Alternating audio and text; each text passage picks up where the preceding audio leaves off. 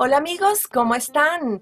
Es Raquel Fournier, estamos en De Plástico No Somos. El día de hoy voy a hablarles de una invitada muy especial. Pero antes de hablar de nuestra invitada, les quiero recordar que estamos en patreon.com rayita inclinada de plástico no somos. Y sí, dije Patreon porque tengo muchas personas que ven el programa en Europa y lo pronuncian así, patreon.com. Se dice en inglés Patreon. ¿Ok? Espero que se hagan miembros y así puedan obtener material exclusivo del programa. Bueno, y sin más preámbulos, voy a hablar de nuestra invitada. Nuestra invitada es venezolana. Ella tiene 15 años, más de 15 años de experiencia en las áreas de entretenimiento, eh, que incluyen reservas, giras, gestión y promoción de muchos artistas. Ella ha trabajado con artistas de la categoría de Luis Miguel, Juanes, Alejandro Sanz, eh, bueno, y ahora con Carlos Vives, además de muchos más. Sin más preámbulo, quiero darle la bienvenida a Claudia Arcay. Hola Claudia, ¿cómo estás? Hola Raquelita, ¿cómo estás? Qué rico estar aquí en tu programa. Muchas gracias por la invitación. De verdad, me siento muy orgullosa como venezolana y bien lo dijiste, pues estar aquí presente en tu programa y poder aportar un granito de arena en estos momentos de pandemia. Sí, sí, no, gracias a ti por haber aceptado la invitación y es cierto, em, hoy en día con esta pandemia tenemos la, la, gran ventaja de que todavía nos podemos seguir comunicando y podemos estar hablando eh, de una ciudad a otra en diferentes usos horarios y, transmitir un mensaje y que las personas vean que pues ahí uh, podemos ser bien resilientes, ser, cambiar lo que en algún momento nos parezca un poquito negativo para mejor. Ahora entrando en tu carrera, habíamos estado conversando, porque esto siempre pregunto en el programa, eh, has trabajado en el entretenimiento por mucho tiempo y eh, nos podrías decir, ya yo sé cuál es la respuesta, pero ah, nos podrías decir un poco cómo fueron esos inicios y si en un principio era lo que tú querías estudiar. Claro que sí, mira, te cuento, es muy graciosa esta historia porque el cambio fue bastante radical. Eh, yo estudié en Venezuela, como te comenté, en Valencia, me graduó del colegio y me voy a vivir a España, a Madrid. Estuve en España como seis, siete meses porque realmente yo quería estudiar medicina. Y entonces eh, había entrado y me habían inscrito en la Universidad de Sala de la Complutense para estudiar medicina, pero estando en España pues no me acostumbré, no sé si era que estaba muy jovencita, no sé si que sentía como que ya mi papá se iban a regresar a Venezuela y yo, ay, no, no me gusta esto. Entonces mi papá me iba a sacar a angustia y me dijo, no, no, no, aquí obligado no se deja a nadie, vámonos, ¿qué quieres hacer? Yo, no, yo me quiero devolver a Valencia. Así sea en la Carabobo, le decía yo. Y efectivamente, cuando llegamos a Venezuela, mi familia estaba pasando Navidades aquí en Estados Unidos, entonces llegamos a Maiquetía, dormimos una noche, entonces nos quedamos aquí en Miami. Pero regresamos a Miami. Y aquí en Miami, ¿por qué no hago un curso de inglés? ¿Y por qué no aprovecho? Mientras empecé la universidad en la Carabobo, en ese entonces estaba cambiando el régimen a régimen anual, perdón, de semestral a régimen anual. Entonces había como un tema de retraso y, y yo dije, bueno, voy a, voy a inscribirme y voy a empezar un cursito de inglés mientras tanto. No, me quedé me quedé aquí en Miami feliz, tengo 23 años, con un, con un año de break, pero tengo 23 años en Miami. Y, bueno, efectivamente estudié, me hicieron un par de exámenes porque yo quería estudiar medicina, pero era un poquito difícil por el tema migratorio, había prioridad para los residentes y ciudadanos americanos. Era una carrera que si yo la escogía, pues al regresar a Venezuela, que siempre fue mi deseo, tenía que hacer la reválida. Entonces dije, no, yo quiero hacer algo cómodo, algo que me pueda quedar aquí. Me hicieron como un par de ejercicios, de test, eh, reuniones y todo se me daba hacia la comunicación. Y entonces me fui por el área de comunicación social, me gradué de comunicadora social y mercadeo y aquí estoy en la música. ¡Qué maravilla! Ya con más de 15 años en, en la música, ¿no? Y en tus primeros años de carrera entraste en NYK Productions. Y allí fue que comenzaste con todo lo que era planear y ejecutar giras para artistas. me comentaste que lo hiciste para Maná, Alejandro Sanz, para Juanes y Luis Miguel, entre otros. ¿Cómo es? Porque son diferentes géneros musicales y, y, son obviamente pues diferentes personas, cada quien es diferente. ¿Cómo funciona planificar, por ejemplo, una de estas campañas para Maná en comparación con uh, un cantante como Luis Miguel? Mira, te voy a contar un poquito de la historia. Eh, trabajé de la mano de Ari Kaduri, que era un promotor que para ese entonces era muy conocido y realmente era muy conocido en la industria porque lo que hacía era que compraba giras de artistas latinos. Entonces él estaba 100% enfocado en la música latina y en el mercado más que todo del East Coast, digamos de Nueva York hacia abajo, aquí está la Florida. Entonces, eh, lo que hacíamos nosotros era que hacíamos las ofertas para aplicar cuando salían de Tour Maná, cuando salía de Tour Luis Miguel, entonces hacíamos las ofertas y nos poníamos de acuerdo con las diferentes agencias de booking para apostar y, tratar de, de, obtener la mayor cantidad de ciudades del tour, ¿no? Ah, Entonces, cuando, una vez ya se daban esas ofertas, pues realmente venía toda la parte de la promoción detrás de la música. Habían artistas un poquito más complejos, eh, este, que había que hacerles todo el trabajo logístico, todo el trabajo de promotoría, eh, todo el trabajo de publicidad.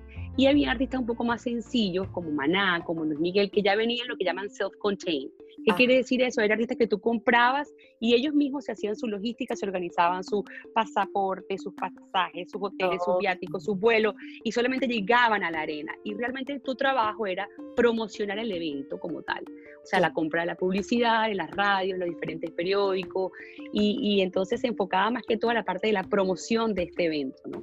Sí. Pero, pero, pero fueron muchos años y fueron fue mucho, y, y no solamente fueron muchos años, yo creo que tuve la oportunidad de conocer muchos artistas importantes, o sea, conocí a Rocío Durca, a Rocío Jurado, este, también me tocaban hacer artistas un poquito más adultos, Rafael, eh, José Luis Perales, y me tocaba la parte joven que eran los Manal, Luis Miguel, Alejandro Santos, o sea, un poquito de cada cosa. Me imagino que anécdotas tendrás muchas. bueno, las que se puedan, las que se puedan decir. Ay, mira, historias tengo de verdad muy cómica, muy cómica. Una vez me tocó este, en un concierto de Alejandro Sanz, por cierto, en Tampa. Eh, la chica de vestuario había olvidado la corbata porque ellos se fueron de Miami a Tampa en carro. Y Alejandro salía a cantar y la chica yo la veo llorando. Yo, ¿qué te pasa? ¿Qué te pasa? Y me dice, ay, no lo vas a creer, se me quedó la, la, corbata de Alejandro. Y yo, ah, la corbata. Entonces en ese momento venía yo con mis carpetas, vengo entrando al box office, que es como decir la taquilla en la arena, y veo a un señor de seguridad con una corbata negra. Yo le digo, por favor, présteme la corbata. Que ¿Para quién?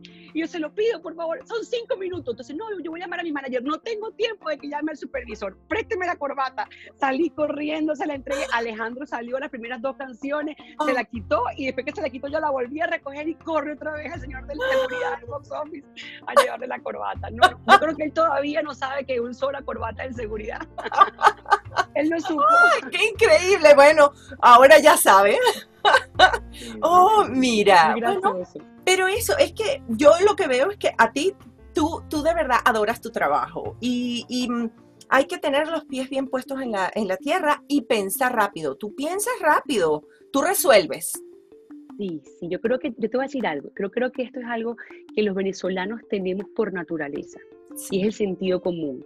Yo conozco personas que han trabajado en la industria que son sumamente inteligentes, graduados, con posgrado, con máster, con especializaciones, pero no tienen el sentido común. O sea, yo creo que un venezolano te sabe hacer una arepita, te sabe enchufar algo, te sabe secar el pelo. Yo creo que realmente eso es lo que hace falta en esta vida, ¿no? Realmente eh, tener esa creatividad y la disposición de poder resolver las cosas y de la mejor manera. Cierto. siempre una sonrisa, una buena energía, tratando siempre de buscar las alternativas. Yo tengo también una anécdota con Carlos que yo le digo que yo a veces no tengo problemas, sino que tengo situaciones. Cuando hay, digo, cuando yo tengo que comentarle algo así, yo, uy, tengo una situación y él ya sabe, porque yo no quiero decir la palabra problema. Ay, mira. Pero está muy bien, es una actitud bien positiva y, tienes razón con eso de resolver. Es que esas cosas no se enseñan en, en las universidades. Uno tiene que, que aplicar, como tú dices, eh, pues eh, el sentido común y, y analizar las situaciones. Se sabe que cuando se está trabajando en vivo, que se está trabajando en un evento que no puedes editar, que va, siempre va a haber algo. Tienes que estar preparada y tienes que ser creativa. Y eso es muy, muy importante. Y precisamente toda esta creatividad te lleva posteriormente a trabajar en Telemundo. Sí, estuve en Telemundo unos cuatro meses, justamente cuando estuve con Ari Kaduri por 10 años. Me caso, me voy a Venezuela, estuve un año en Venezuela y ay, fue muy difícil para mí acostumbrarme después de estar 10 años aquí en Estados Unidos, entender un poquito lo que estaba pasando a nivel político. Entonces dije, no, yo creo que yo no estoy encajando aquí, yo me voy a regresar a Miami. Y cuando regreso, pues entonces dije, no, voy a buscar algo diferente voy a explorar irme con Telemundo, entonces me encanta siempre la música y voy a, a, trabajar en los premios Billboard. Y entonces estuve cuatro meses en los premios Billboard haciendo todo el tema de organización de logística, porque yo venía con Ari de trabajar eh, toda la parte de, organizaciones de, de, conciertos. Entonces yo dije, nada, me voy a meter hacia la parte logística. Y en esos pasillos de Telemundo es donde me cruzo con Walter Com, actual manager de Carlos Vives, y yo digo, oye Walter, ¿y cómo estás tú? Me dice, Claudita, estás aquí en Miami, qué bueno, tiempo sin verte, estás con Cadur, y yo no, me casé, tengo una bebé, bueno, ahí le, eché un poquito la historia. Sí. Me dice, oye, ¿sabes qué firmé a Vives? Me dice Walter, yo, ¿a Vives? Pero yo, Vives tiene tanto tiempo que no hace nada, me dice, quiero que vengas a mi oficina y que escuches este proyecto. Oh, wow. Y era el disco de Corazón Profundo. Y cuando yo oigo la canción de Volví a Nacer, que es la que dice, quiero casarme contigo, yo dije, no, no, no, yo necesito estar aquí. Y me dice, no, te necesito, es que yo, yo, yo creo que necesito que tú me ayudes porque tengo que poner a girar, con Avides a girar, tengo que hacer conciertos, tengo que hacer cosas. Y yo, Dios mío, pero yo estoy con Telemundo. No, no, no, yo no sé qué vas a hacer, pero yo te necesito conmigo. Entonces me tocó muy decentemente decirle adiós a Telemundo y venir a trabajar con Vive. Y hoy, y actualmente, después de siete años, cuando me ven en los pasillos con Vive, mi antiguo antiguos jefes me dicen, no puede ser que te hayan robado, no puede ser que te hayas ido. Y ay, no lo puedo creer, de verdad. Y eso fue en, el 2013 que empezaste a, trabajar con WK Entertainment. Correcto, sí. Ah, qué lindo. Pero fíjate, sí, es, yo siempre pienso es sembrar esa semilla, que vean que tú estás allí, que estás, que eres, que trabajas bien, que te manejas bien en lo que, eh, en lo que haces, ah, cuando uno ama su trabajo, definitivamente es como que las cosas a uno se le van dando poco a poco. Tú vas haciendo lo que te gusta y lo vas haciendo bien. Ah, precisamente. Raquel, ¿sabes algo? Que también es importante el tema de trabajar en equipo. Yo creo mucho en el, en el, equipo, creo mucho en la diversidad, en tener un equipo diverso, no solamente de edades, de géneros, de nacionalidades, que aporten porque realmente eh, estamos en un mundo que va a una velocidad tan rápida que no tienes chance de abarcar todas las cosas que están pasando. Entonces, teniendo equipos que te aporten, que te ayuden, te, es, es, eso. Y solamente eh, empoderarlos, o sea, hacerlos parte de, la, del trabajo, darles sentimiento, eh, que entiendan que estamos todos en esto y que, y que realmente compartimos más de ocho horas. Yo comparto más tiempo aquí en la oficina que realmente lo que estoy en mi casa. Entonces, tenemos que llevarnos bien. Claro, y, delegar un poco esas funciones, es cierto, porque no se puede hacer todo, no lo puede hacer toda una sola persona, pero yo creo que cuando ven tu pasión y cuando ven el amor por, por las cosas que tú haces, eso se transmite. Y, y ese equipo de trabajo tuyo lo siente y entonces las cosas como que van engranando y van funcionando mucho mejor. También me comentaste, y esto eh, eh, debió ser un, reto muy grande, el hecho de que Carlos Vives estaba en un hiato de ocho años. Y iba pues a entrar a Estados Unidos. Este es un mercado grandísimo para la música e importantísimo.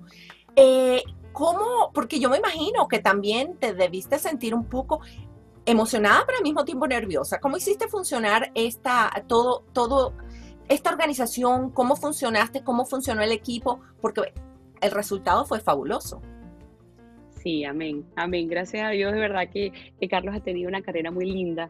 Eh, con Carlos eh, el trabajo es muy fácil porque él, él es él es muy permeable, él es muy flexible, él se hace parte del equipo, él colabora, él entiende.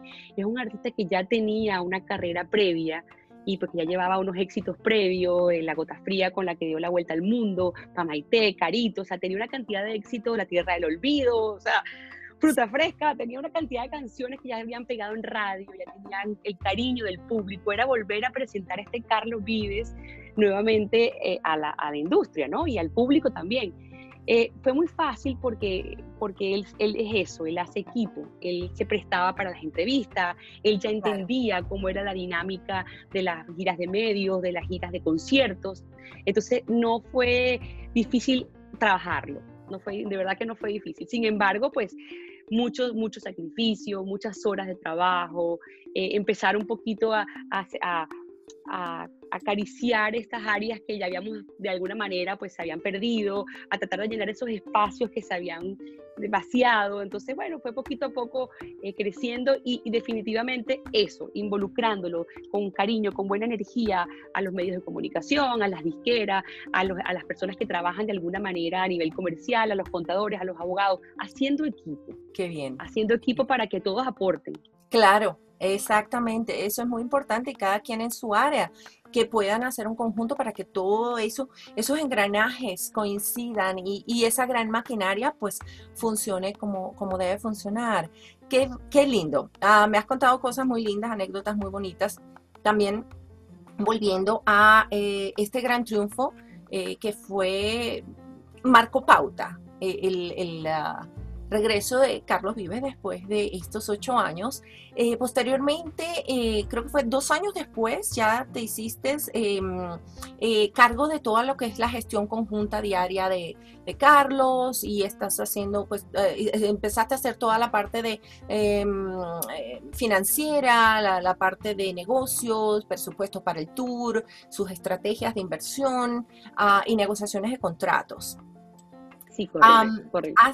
Sí, y en estos últimos cinco años, y yo digo, Dios mío, eh, eh, debes tener una cantidad de millas tremendas en, tus tarjetas de millas de viaje, porque en los últimos cinco años has trabajado más de 300 conciertos. Te quería preguntar, además que has hecho eh, giras en 21 países diferentes.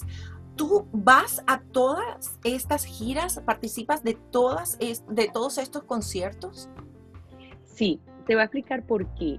Realmente cuando yo adquiero esta posición de Business Manager, yo anteriormente estaba como Tour Manager de Carlos, este, cuando adquiero la posición de Business Manager de la mano de Walter Com, que es el manager de Carlos, ¿ok? Realmente Walter quiere expandir su roster de artistas y crecer su compañía y eh, quería firmar otros artistas. Entonces realmente me dice, Clau, necesito que me apoyes manejando toda esta parte del management como tal y que acompañes a Carlos, que esté siempre con él, porque yo necesito crecer, quiero abrir un poquito, bueno, de hecho inclusive hace tres días inauguró WK Records, que es la, la disquera que forma parte de WK eh, Entertainment Management Company, entonces, eh, efectivamente, así sí, muy yo le digo, no, yo creo que yo estoy dispuesta a asumir este reto, me monto con Carlos en el avión y lo acompaño y empiezo a, a ejercer la función de un manager. Claro, claro. con él, ¿no? Aparte del trabajo de oficina, que como te explico, es la parte de contratación, de booking, de realmente patrocinios, de marcas y de, todo lo que realmente la parte administrativa de, esta operación conlleva, está la parte del management, ¿no? Del manejo, y es la parte con la que yo eh, empiezo a viajar con Carlos. Eh, Walter a su vez aprovechó ese momento entonces para firmar a Maluma, aprovechó ese momento para este, crecer su empresa, después tuvo, firmó a otros artistas como eh, Wisin, CNCO, Silvestre Dangón y bueno, ha seguido teniendo un roster inmenso de artistas y ahora con la disquera pues pare de contar. Pero bueno, sí, yo creo que estoy de la mano de, de, digamos, del más del más, no, no voy a decir el más grande, porque no, no, me suena como un poco difícil de creer, de que, pero no, no, de creer, sino de, eh, no voy a decir el más grande, es como el más especial, digámoslo así, como el artista que, que de verdad este, tiene esa trayectoria, que de verdad tiene ese, esa historia. Qué lindo. Entonces, bueno, sí, viajo con Carlos para arriba y para abajo, bueno, me toca sentarme al lado de él, a veces no hablamos, a veces nos guindamos a hablar, a veces dormimos, no, no, la locura. Pero además me has dicho también que, trabajar con Carlos eh, eh, es un gran profesional, pero también es una persona muy humana, muy de, de, familia y que eso a ti te ha también ayudado mucho porque tú también tienes familia totalmente. Yo creo que eso, la oportunidad, como dices tú, de poder viajar y hacer esos 300 shows es porque de alguna manera eh, se trabaja en familia. Eh, para mí como mamá, yo soy mamá de una niña de 8 años, de Carlota, eh, no es fácil irme de viaje y no poder estar ahí, sobre todo porque los conciertos pasan los fines de semana. Durante la semana realmente yo creo que no me extraña tanto, pero durante los fines de semana Pero vuelvo y repito, es un trabajo de equipo. Mi mamá me ayuda muchísimo, mi esposo también, o sea, es un ángel de verdad que, que aguanta toda esta locura de la música, pero porque yo también lo he involucrado, yo también lo invito, eh, nos ponemos de acuerdo probablemente cuando son las giras en Europa y digo, mira, el año que viene, en verano, Carlos tiene tanta cantidad de conciertos, así que vamos a planearnos, vamos todos de vacaciones, entonces nos quedamos una semanita más o nos vamos una semanita antes. Qué bien. aprovechamos todos los shows y nos quedamos. Entonces, yo lo hago parte del tema, Carlota también, entonces yo creo que por ahí va la cosa, esa es la estrategia. Qué bonito, bueno, es una estrategia muy buena, especialmente pues trabajando eh, tanto, tantas ah, horas dedicadas al trabajo. Ah, tienes obviamente pues la, la familia que has formado con tu equipo de trabajo y también tienes que tener a tu familia, a tu esposo y a tu hija eh, contentos. Y yo pienso que se ha dado pues el momento y, el lugar preciso para que tú puedas seguir desarrollándote profesionalmente y al mismo tiempo, bueno, tener una, una familia feliz que gracias a Dios pues siempre eh, ha estado allí contigo, que te apoyan y que tú puedes compartir esa parte también, porque lo, que me comentaste de, Carlos, eso, que él también es una persona muy familiar, que muchas veces él, trata de coordinar es, sus giras y muchas actividades también en función de su familia. Y claro, hecho lo ponemos, no, me pongo de acuerdo con Claudina, su esposa, y vamos a llevar a Pedro y a Elena, llévate a Carlota y vamos a este viaje, y nos vamos con toda la familia, y yo, sí, vamos. Qué lindo. Nos ponemos de acuerdo y vamos todos en familia, y muy cómico porque de verdad hay sitios, probablemente nos pasó una historia, una anécdota muy cómica, en, en, en Londres, que, que en el, Carlos hizo un concierto muy especial en el Royal Albert Hall, y no dejaban entrar niños y angustiado, ¿quién se queda con los niños en el hotel en Londres? Entonces nos turnamos, vas tú, voy yo, ¿cómo hacemos? Estábamos con esa locura de quién se queda con los niñitos. Estaba todo el equipo allá y, claro. Y, lo dejamos, contratamos una nani aquí, pero no conocemos a la nani, ¿cómo hacemos? Entonces hicimos un equipo, un trabajo de equipo para que todos pudiésemos cumplir con las funciones. Qué bien, qué bien. Bueno, pues trabajo de equipo, eso es lo importante. También me, me estuviste comentando que estás muy orgullosa de formar parte del capítulo de Mujeres en la Música de Miami y eh, que participas activamente en la fundación de Carlos Vives tras la Perla. Yo he leído un poco sobre la eh, fundación. La, la, sí, realmente en la fundación de Carlos ayuda un poquito con el tema. Ellos tienen un, equipo súper completo en Colombia que realmente se encarga de, de, todas las funciones de la organización. Yo formo parte de la Fundación Cultural Latin Grand, ah. ¿ok? Que es la parte digamos que forma parte de la, de la, academia y se encarga de todo este tema de, la música para niños, para la educación musical en español. Para, para, para, para, los estudiantes. Da muchas becas, da mucho apoyo, sobre todo para que hagan la música en, latina. Apoya mucho el, español y eso, y eso es súper importante. Claro, ¿no? Y la educación musical es, una, es algo muy importante para, para los niños y, y para su desarrollo. Sí, qué bonito, qué bonito poder ayudar con, toda esta parte.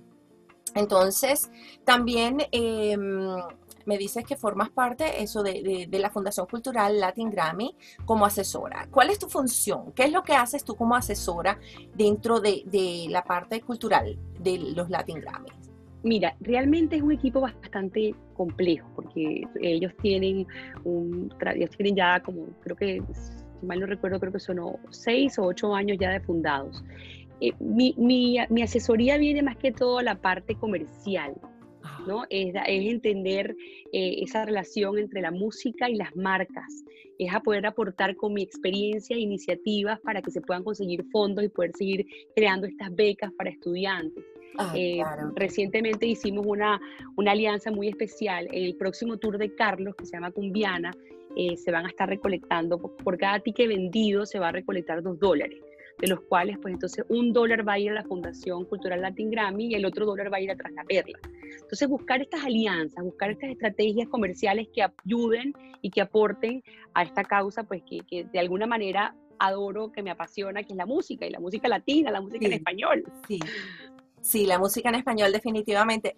Bueno, qué, qué lindo de verdad. Y bueno, vamos ahora a cerrar, pero con un mensaje. Quisiera que dejaras, eh, dieras un mensaje a las personas que te están viendo, que de repente se ven reflejadas en ti y que ahora, eh, pues que les gusta eh, la música, que les gusta trabajar en el entretenimiento. Y bueno, que ahora con a razón de todo lo que es la pandemia, sienten que Mm, no, no están pudiendo hacer lo, lo que quisieran?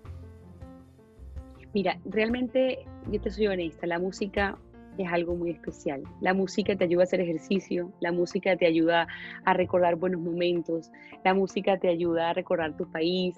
Es, es algo que realmente te inspira, que te llena de energía, que te da fuerza. Es como esa, esa vitamina para el alma, diría yo. Y, y pues aprovechemos estos momentos que tenemos el tiempo para escuchar buena música. Es muy importante la buena música. Sí, sí, por favor. Con buen contenido, con un buen contenido, con mensajes bonitos, con mensajes de amor, porque realmente todo eso queda y es lo que estamos sembrando, con mensajes de unión, es lo más importante. Y, y, y siempre acompañado después de una buena copita de vino, disfrutar de un buen cantante, de un buen video, este, apoyarnos, apoyarnos también mucho los latinos, apoyar la música latina, estos cantantes que están realmente iniciando sus carreras, que la tienen tan difíciles, porque yo sé que otros géneros capaces este, están abarcando muchos espacios, entonces el género pop ya no suena, el género de boleros, el del merengue, están como apagaditos, no, no, no, apoyémoslo, apoyémoslo porque todo es un universo musical y todo forma parte de, esta, de, este, de este mundo tan divino que es el entretenimiento. Claro que sí, claro que sí. Y además también pienso que un, punto importante dentro de todo es síganse preparando. Prepárense en, lo que tienen tiempo. Ahora pueden eh, leer, pueden buscar información de lo que les gusta hacer, pueden incluso hasta aprender a tocar un instrumento, tienen tiempo. Hay que, hay que buscar el lado positivo, ser resilientes de algo que, puede ser que no lo veamos que es tan bueno, sacar siempre lo mejor. Y a ti, Claudia, de verdad, un honor. Gracias. Eh, ha sido un placer. Ay, muchas gracias a ti. y a ti, mira, un placer hablar contigo, oír de tus experiencias y definitivamente eres una mujer empoderada y ejemplo para, para, todas las mujeres que, que, a veces se puedan sentir que no, no puedo llegar a esta posición, es mucho. Mira, con lucha, con dedicación sí se puede y con una sonrisa y cariño. Sí, claro que es. Sí. Muchas gracias. Gracias, gracias por a ti, tu programa, gracias por todo y de verdad que a la orden siempre. Gracias, Claudio. Mm, un beso a ti también. Hasta luego. Chao. Chao.